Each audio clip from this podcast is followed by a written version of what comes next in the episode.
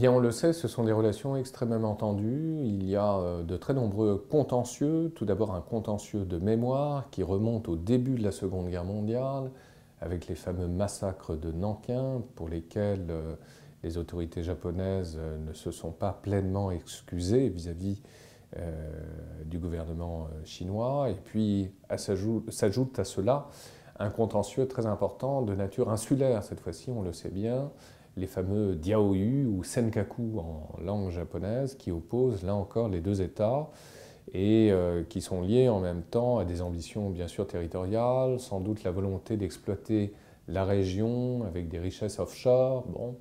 Mais euh, là où il y a eu euh, évidemment un, un, changement de ton et je dirais une radicalisation tant du côté chinois que du côté japonais, c'est euh, dans la volonté euh, de Shinzo Abe, le Premier ministre japonais, de modifier la constitution pacifiste japonaise. C'est la modification du fameux article 9, euh, qui a ému d'ailleurs aussi une partie de l'opinion japonaise, il ne faut pas le sous-estimer.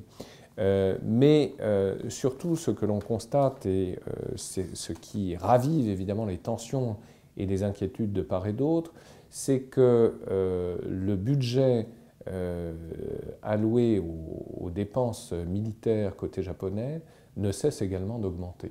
C'est-à-dire que euh, le budget militaire japonais en 2015 a été porté à 42 milliards de dollars, c'est-à-dire qu'il a été augmenté de près de 3%, ce qui est tout à fait considérable, avec un plan d'équipement aéronaval extrêmement ambitieux qui pourrait à terme compléter euh, la panoplie encore à l'étude du fameux Terminal High Altitude Area Defense, le TAD dont nous avons parlé la fois dernière, euh, concernant cette fois-ci la Corée du Sud, allié donc euh, du Japon.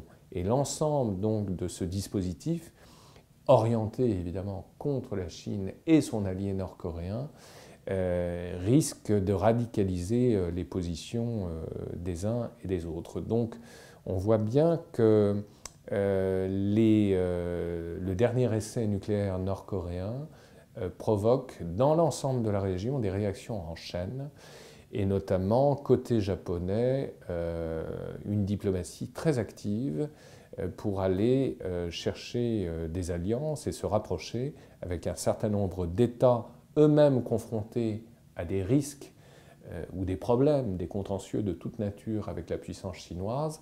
Je pense bien sûr au Vietnam. Je pense également aux Philippines. Il y a euh, des relations de plus en plus étroites entre Tokyo et Manille, précisément, mais aussi euh, des, des, relations et une coopération militaire de plus en plus importante entre le Japon et l'Inde, évidemment implicitement adressée contre la Chine.